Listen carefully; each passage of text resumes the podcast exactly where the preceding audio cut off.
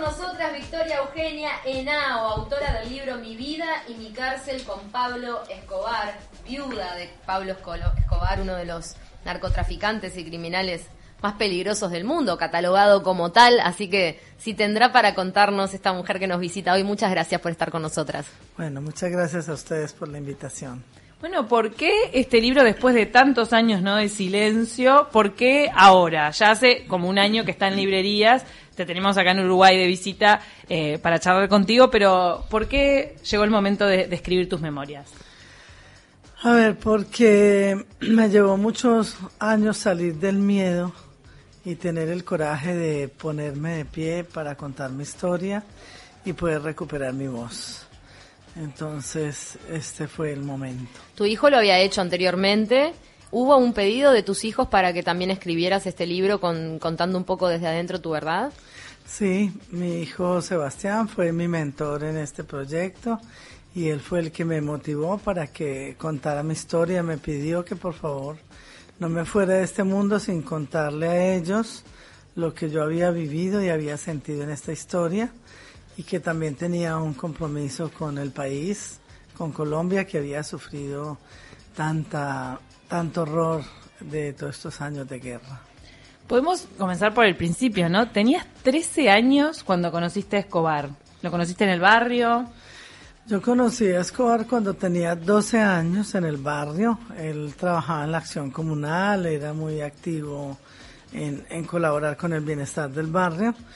Y ya después de eso fuimos novios a los 13 y me casé a los 15 años. ¿Qué te enamoró de este hombre tan particular? ¿Qué características viste? Eras una niña en ese momento. Sí, o sea, eh, yo me enamoré de un chico del barrio, o sea, del hijo del vigilante del barrio, era una persona común y corriente, eh, a quien las chicas del barrio lo, lo admiraban mucho también. Así que me encantó su seducción, lo romántico que era, eh, su sonrisa que era muy especial. Y bueno, mm, yo creo que me encanté, más que enamorarme, porque a los 13 años, eh, ¿de qué amor estás hablando? Mm. Es como una admiración o un amor platónico. ¿Qué, mm, ¿Qué decía tu familia sobre esa relación? Mis padres no se pusieron, como decimos en Colombia, los pelos de punta, no querían que yo tuviera obviamente esa relación, que era una niña, y me prohibieron mucho, o sea, fue una, un noviazgo muy tortuoso, ¿Cuántos años te llevaba él? 11 años, Así que él tenía 24. 24 con una niña de 13 años en ese momento. Exactamente. Por lo cual era eh, una pareja, pero también un hombre que, que casi que representaría una imagen paternal para ti. Absolutamente, sí. Pero son cosas de las que tú no te das cuenta cuando estás en una relación, estás embelesada y bueno, eh, miras a los ojos de la persona que te encanta y ahí, Mm. ahí te quedas. Y mm, comienza este noviazgo y en, qué momento tú empezaste a percibir, aunque vos mencionás, ya en el, en el prólogo mencionás que, es, muy de, de la idiosincrasia que se te enseñó no cuestionar lo que hace tu marido, ¿no? Pero ¿cuándo fue que empezaste a notar que él estaba eh, metido en una actividad delictiva? No, realmente no empecé a, a darme cuenta durante muchos años porque en el país durante años no se hablaba de narcotráfico, eh, no era un tema público y Pablo llegó a ser representante a la Cámara eh, en Colombia, así que realmente el antes y el después mi, de, pues, eh, de mi relación tuvo que ver a partir de la muerte del ministro Lara Bonilla. Así que eso fue lo que detonó eh, la situación de Pablo, en qué estaba, qué era lo que estaba pasando y por qué estaba llegando. Antes la, la- el buen posicionamiento económico, el buen estatus económico que tenían, tú te lo explicabas con sus, sus trabajos eh, lícitos. Sí, con el tema, él figuraba siempre como un empresario que trabajaba en el tema inmobiliario, que le iba muy bien. Eh, y bueno, así se manejó durante años en el país y nadie lo cuestionó. Entonces, bueno, mi rol era estar en casa con mi hijo en ese momento y cumplir con los deberes hogareños. Así que yo escuchaba el reconocimiento como empresario de él y estaba bien. ¿Y cómo era él en el trato al interior del hogar? Él era un hombre muy cuidadoso, eh, muy amoroso, no era maltratador, no gritaba, no, no te humillaba. ¿No sufriste violencia doméstica de su parte? No, violencia no. Eh, ya con los años, ahora con mi adultez, en todos mis procesos terapéuticos, eh, fue que vine a entender la personalidad mm, de Pablo, el psicópata con el que yo estaba viviendo hace tantos años. Y bueno, toda esa catarsis me ha generado mucho miedo, mucho horror y me pude dar cuenta del sometimiento en el que yo estuve psíquico, de que él como me encontró en la vida siendo una niña, me moldeó a su imagen y semejanza y ahí pude estar como en una jaula de oro durante muchos años. Tu acompañamiento a, él en, esta jaula que tú mencionas y bueno, que también en el título del libro le llamas cárcel. Eh, se basaba en el silencio, en el, no cuestionar. Vos te dedicabas a, criar a tus hijos, pero, pero ¿y por adentro llevaba cierta procesión o no? Sí, yo llevaba mi profesión, o sea, algunas veces, eh, claro que como esposa hablaba, eh, reclamaba, pero siempre él tenía una respuesta, una salida para que yo me quedara tranquila en el momento y no siguiera cuestionando absolutamente nada. Entonces, bueno, nos pasa a las mujeres que nos quedamos en silencio por años y no tomamos la decisión de salir de ahí. ¿Qué cambió en sus vidas la muerte del ministro que mencionabas que fue un antes y un después? ¿Cómo empezó a ser tu vida a partir de allí? Yo tenía ocho meses y medio de embarazo, estaba con mi madre y mi hijo de siete años cuando sucede esto. ¿Embarazada de tu hija? Embarazada de mi hija. Y ya no entendía qué iba a pasar, sentía el país muy convulsionado, no sabía eh, cuál iba a ser el paso siguiente y a los tres días Pablo me mandó una razón que me tenía que alistar un maletín porque me tenía que ir por la selva y me tenía que ir del país. Yo no entendía realmente nada. Yo decía, pero ¿por qué me tengo que ir por la selva y yo estoy embarazada? Ya mi hija iba a nacer, faltaban dos semanas. Así que no hubo opción, o sea, como en tantas veces que no podía preguntar, sino simplemente tenía que hacer. ¿Él no te dio explicaciones a fondo en esa situación? No, porque yo, él no vivía conmigo en ese momento, él estaba prófugo de la justicia y, y bueno, simplemente me tuve que ir, así que llegué a Panamá y allá nació mi hija.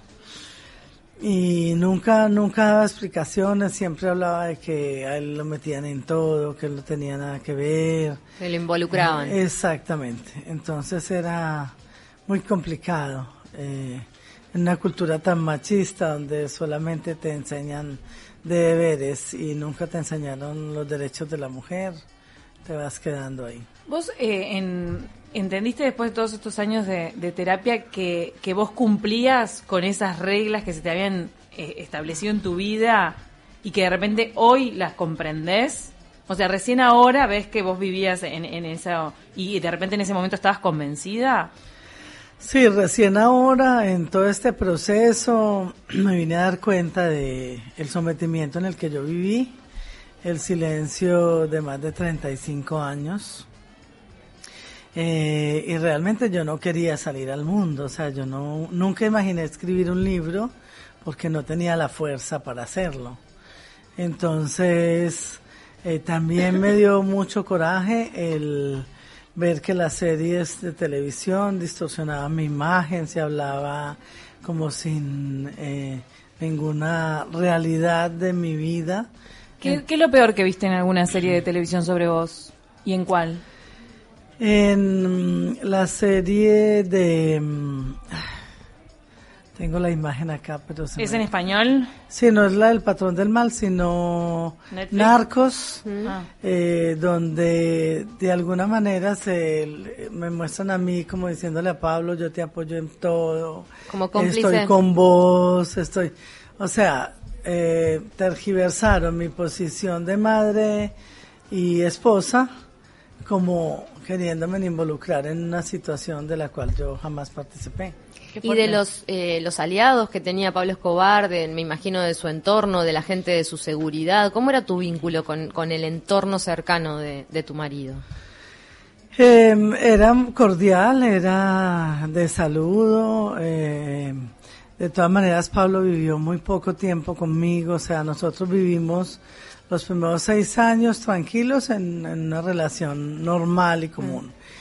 Y sus últimos nueve años él vivió prófugo de la justicia, así que no tenía el contacto. No había convivencia. eh, no había convivencia, entonces ¿Y, y vos seguiste casada con él hasta el momento de su muerte? Sí, yo seguí casada con él hasta el momento de su muerte. Le pedí muchas oportunidades separarme. Primero por el atentado terrorista que nos hicieron, me hicieron a mí y a mis hijos.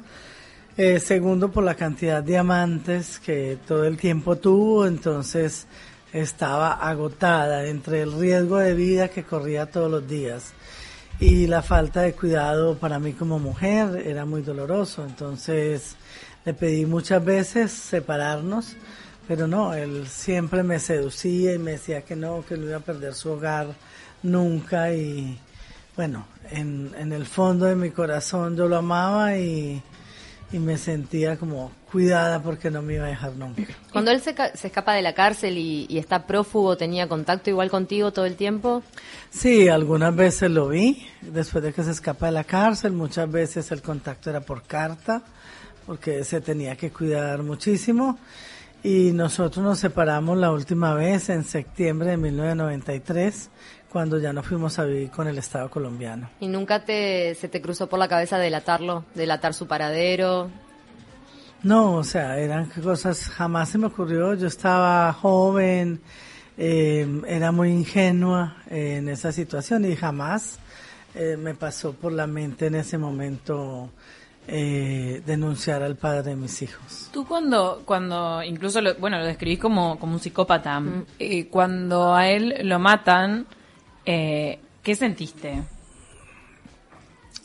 A ver, sentí mucho dolor porque yo tenía el mundo encima, los enemigos de Pablo me estaban, nos estaban buscando para matarnos, así que me sentí eh, desgarrada, o sea, sentía la muerte detrás de él, porque al no estar él, que de alguna manera ejercía una presión, nosotros estábamos muertos, ya Pablo no existía, ya para el Estado colombiano nosotros no éramos importantes y para los enemigos menos, o sea, nos querían desaparecer. Claro, pero más por, por tu seguridad, pero, pero eh, en cierta medida sentir que de repente se te había terminado un problema.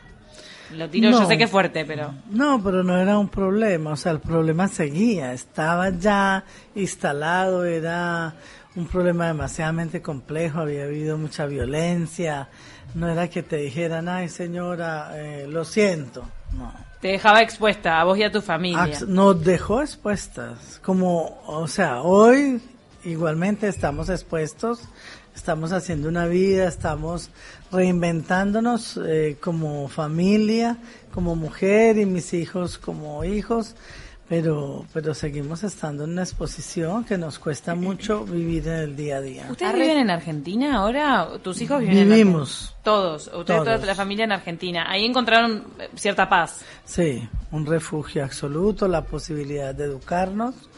Ahí encontré yo la disciplina del coaching desde el año 1995 hasta hoy. Me dedico a eso, me dedico a trabajar con las personas para que se reinventen y para que salgan de toda esta violencia en la que fuimos sometidas tantos años las mujeres y ahí nos quedamos. Después de la muerte de, de Pablo, ¿recibiste agresiones por parte de víctimas, familiares de víctimas o gente perjudicada por todo el accionar de tu exmarido?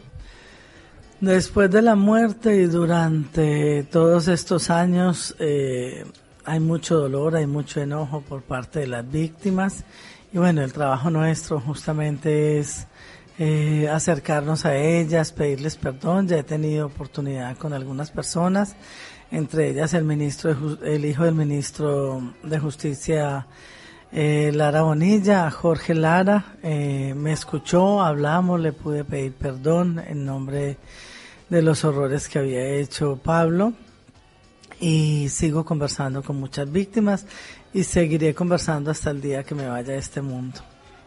¿Qué, ¿Qué podrías decir? Hoy comentábamos que nosotros, bueno, vivimos en una ciudad donde toda Latinoamérica está asediada por bandas criminales, por bandas de narcotraficantes. Eh, la realidad de Colombia se extendió, que fue en un momento en los 90 de Colombia, se ha extendido al resto del continente y hay muchas mujeres quizá viviendo hoy esta misma situación que tú narrás con algún líder pandillero de alguna banda criminal que, que bueno, que no puede cuestionar. ¿Qué, ¿Cuál sería tu consejo desde, desde esta perspectiva? O sea, mi consejo es que ellas puedan eh, trabajar su situación, pedir ayuda, eh, trabajar su dignidad y tener el coraje de salir de estos espacios que te generan mucho dolor, donde tu vida corre peligro, corre peligro la vida de tus hijos y bueno, y también un llamado de reflexión a todas las personas que por alguna circunstancia de la vida han tenido que meterse en este negocio eh, para que reflexionen y piensen que la libertad vale oro y que no es un espacio para transitarlo. Tanto vos como tu familia, como, como viven el tema de que, de que haya tanto consumo referente a la historia suya digamos, desde el lado de las series, todas las series y películas que se han hecho en torno a Pablo Escobar, o sea, como que se ha tejido toda una leyenda incluso de parte de los medios y hay un consumo de eso por parte de la gente que quiere saber esa historia o que le atrae ese personaje. ¿Ustedes cómo sienten eso? O sea, para a nosotros nos creó muchos interrogantes porque nos parece que esta historia se manejaba y se maneja irresponsablemente y en vez de generar un espacio reflexivo para que las sociedades o las nuevas generaciones no se metan en este mundo, eh, lo que ha pasado es que los incita a estar. Mi hijo que ha estado trabajando con tantos jóvenes en el mundo, eh, bueno, los chicos quieren tener el tatuaje de Pablo, lo ven como un ídolo y justamente lo que no queremos que pase es eso. Incluso en Colombia hay una cosa que se llama el narcoturismo y es que va gente a la Hacienda Nápoles. Eh, incluso hay un avión arriba de la Hacienda Nápoles. ¿Qué, ¿Qué, sentís eso? O sea, tu, tu vieja cárcel ahora es este un sitio turístico. A ver, eh, eso habría que preguntárselo al Estado colombiano, que fue el que se quedó con esa hacienda y con la mayoría de las propiedades de Pablo Escobar. Entonces hay que preguntarles a ellos cuál es la intención, qué pasó con la hacienda y, cuál es el objetivo que ellos decidieron mostrarle al pueblo colombiano después del horror que vivieron. ¿Pudiste negociar entre el Estado colombiano, los eh, enemigos de Pablo que también consideraban que les debían bienes, eh, quedarte con un buen pasar, por lo menos para ti, para tus hijos? ¿Cómo fue ese proceso de negociación? No quedamos con ningún buen pasar porque el objetivo de los enemigos de Pablo justamente era que nosotros no quedáramos con una moneda de peso porque tenía mucho miedo que Sebastián quedara con dinero y se convirtiera en un Pablo Escobar punto, punto dos. 2.0, perdón. Entonces, eh, en manos de ellos quedó la otra parte del dinero. Nosotros vivimos como un ciudadano común, trabajamos el mes a mes para cumplir con los con las responsabilidades. ¿Tuvieron penurias económicas en el interín? Muchas, muchas y seguimos a veces con mucho sufrimiento. ¿Y cómo se vive, perdón, venir de un imperio económico como el, en el que se criaron tus hijos y tener que encarar esta situación de vida después? Como ese imperio me costó tanto dolor y tanto horror, eh, no extraño ese imperio. O sea, vivo muy en paz, prefiero hacer la fuerza del día a día, pero saber que me levanto tranquila y que me puedo desayunar en paz sin esperar que vayan a tocarme la puerta un allanamiento o me vayan a desaparecer o me vayan a secuestrar. Así que el imperio no es ningún imperio. Un relato que, que me quedó marcado de, tu hijo en, en, uno de sus dos libros, eh, él decía que, que, incluso llegaron a pasar hambre, aunque estaban rodeados de plata, porque hubo un momento que los estaban persiguiendo y que no tenían para comer aunque estaban rodeados de dinero. Sí, es así. No, aunque a veces tengas el dinero ahí, si estás encerrado, estás huyendo, eh, no te puedes mover y bueno, pasan estas situaciones. En, en, en, el libro tú narras lo que pasó en este en este ataque que tuvieron, que, que incluso terminaron con vidrios arriba de la cuna de tu hija, ¿no? Que hay una foto tremenda eh, que se salvó de milagro. Fue tu, fue tu hija, ¿no? Sí, se salvó de milagro. Ahí está el tetero, como le decimos nosotros. No sé si usted le dicen la mamadera. La mamadera. Bueno, eh, a un milímetro de, de, su carita, de su cuello, pudo haber sido degollada. Eh, bueno, el departamento quedó en, en esas condiciones destruida y su cuna para nosotros eh, fue muy impactante, fue un milagro de Dios que ella esté viva. Durante el proceso de escritura de este libro, me imagino que también habrás hecho indagaciones sobre momentos de tu vida, relacionando datos, atando cabos. Eh, ¿Qué se te reveló sobre Pablo que no supieras antes? O sea, se me reveló mucha violencia con el tema de las mujeres porque en esa investigación me di cuenta de, mm, de un amante que él tuvo, de Wendy, a quien hizo abortar eh, a los cinco meses de embarazo. Me pareció eh, una situación muy violenta. Y bueno, ahí fue cuando en ese proceso también me apareció mi recuerdo de los 14 años. Entonces, encontré una persona eh, eh, muy dañina, con una violencia absoluta para nosotros las mujeres. O sea, llámese amante, llámese novia, llámese... Mm, cualquier relación que estuviera manteniendo. Exactamente. Ahí entendí que haber dado cualquier paso en ese momento, cuando yo estaba casada con él, me pudo haber costado la vida. ¿Crees que era capaz de matarte incluso a ti? Yo siento mucho miedo después de haber escuchado todas las historias que escuché en esta investigación y después de trabajar con los eh, con los especialistas en trauma, los neurocientíficos, eh, empezás a darte cuenta de que una persona psicópata no tiene contacto con las emociones y cuando tú no tienes contacto con las emociones haces cualquier cosa. ¿Era capaz de amar Pablo Escobar? ¿Fue capaz de amarte a ti? Yo sentí que en la primera etapa de mi vida él me amó y se murió yo creyéndolo de esa manera, idealizándolo, eh, porque bueno, eh, fue lo que pude hacer como para sostenerme en medio de esa tragedia.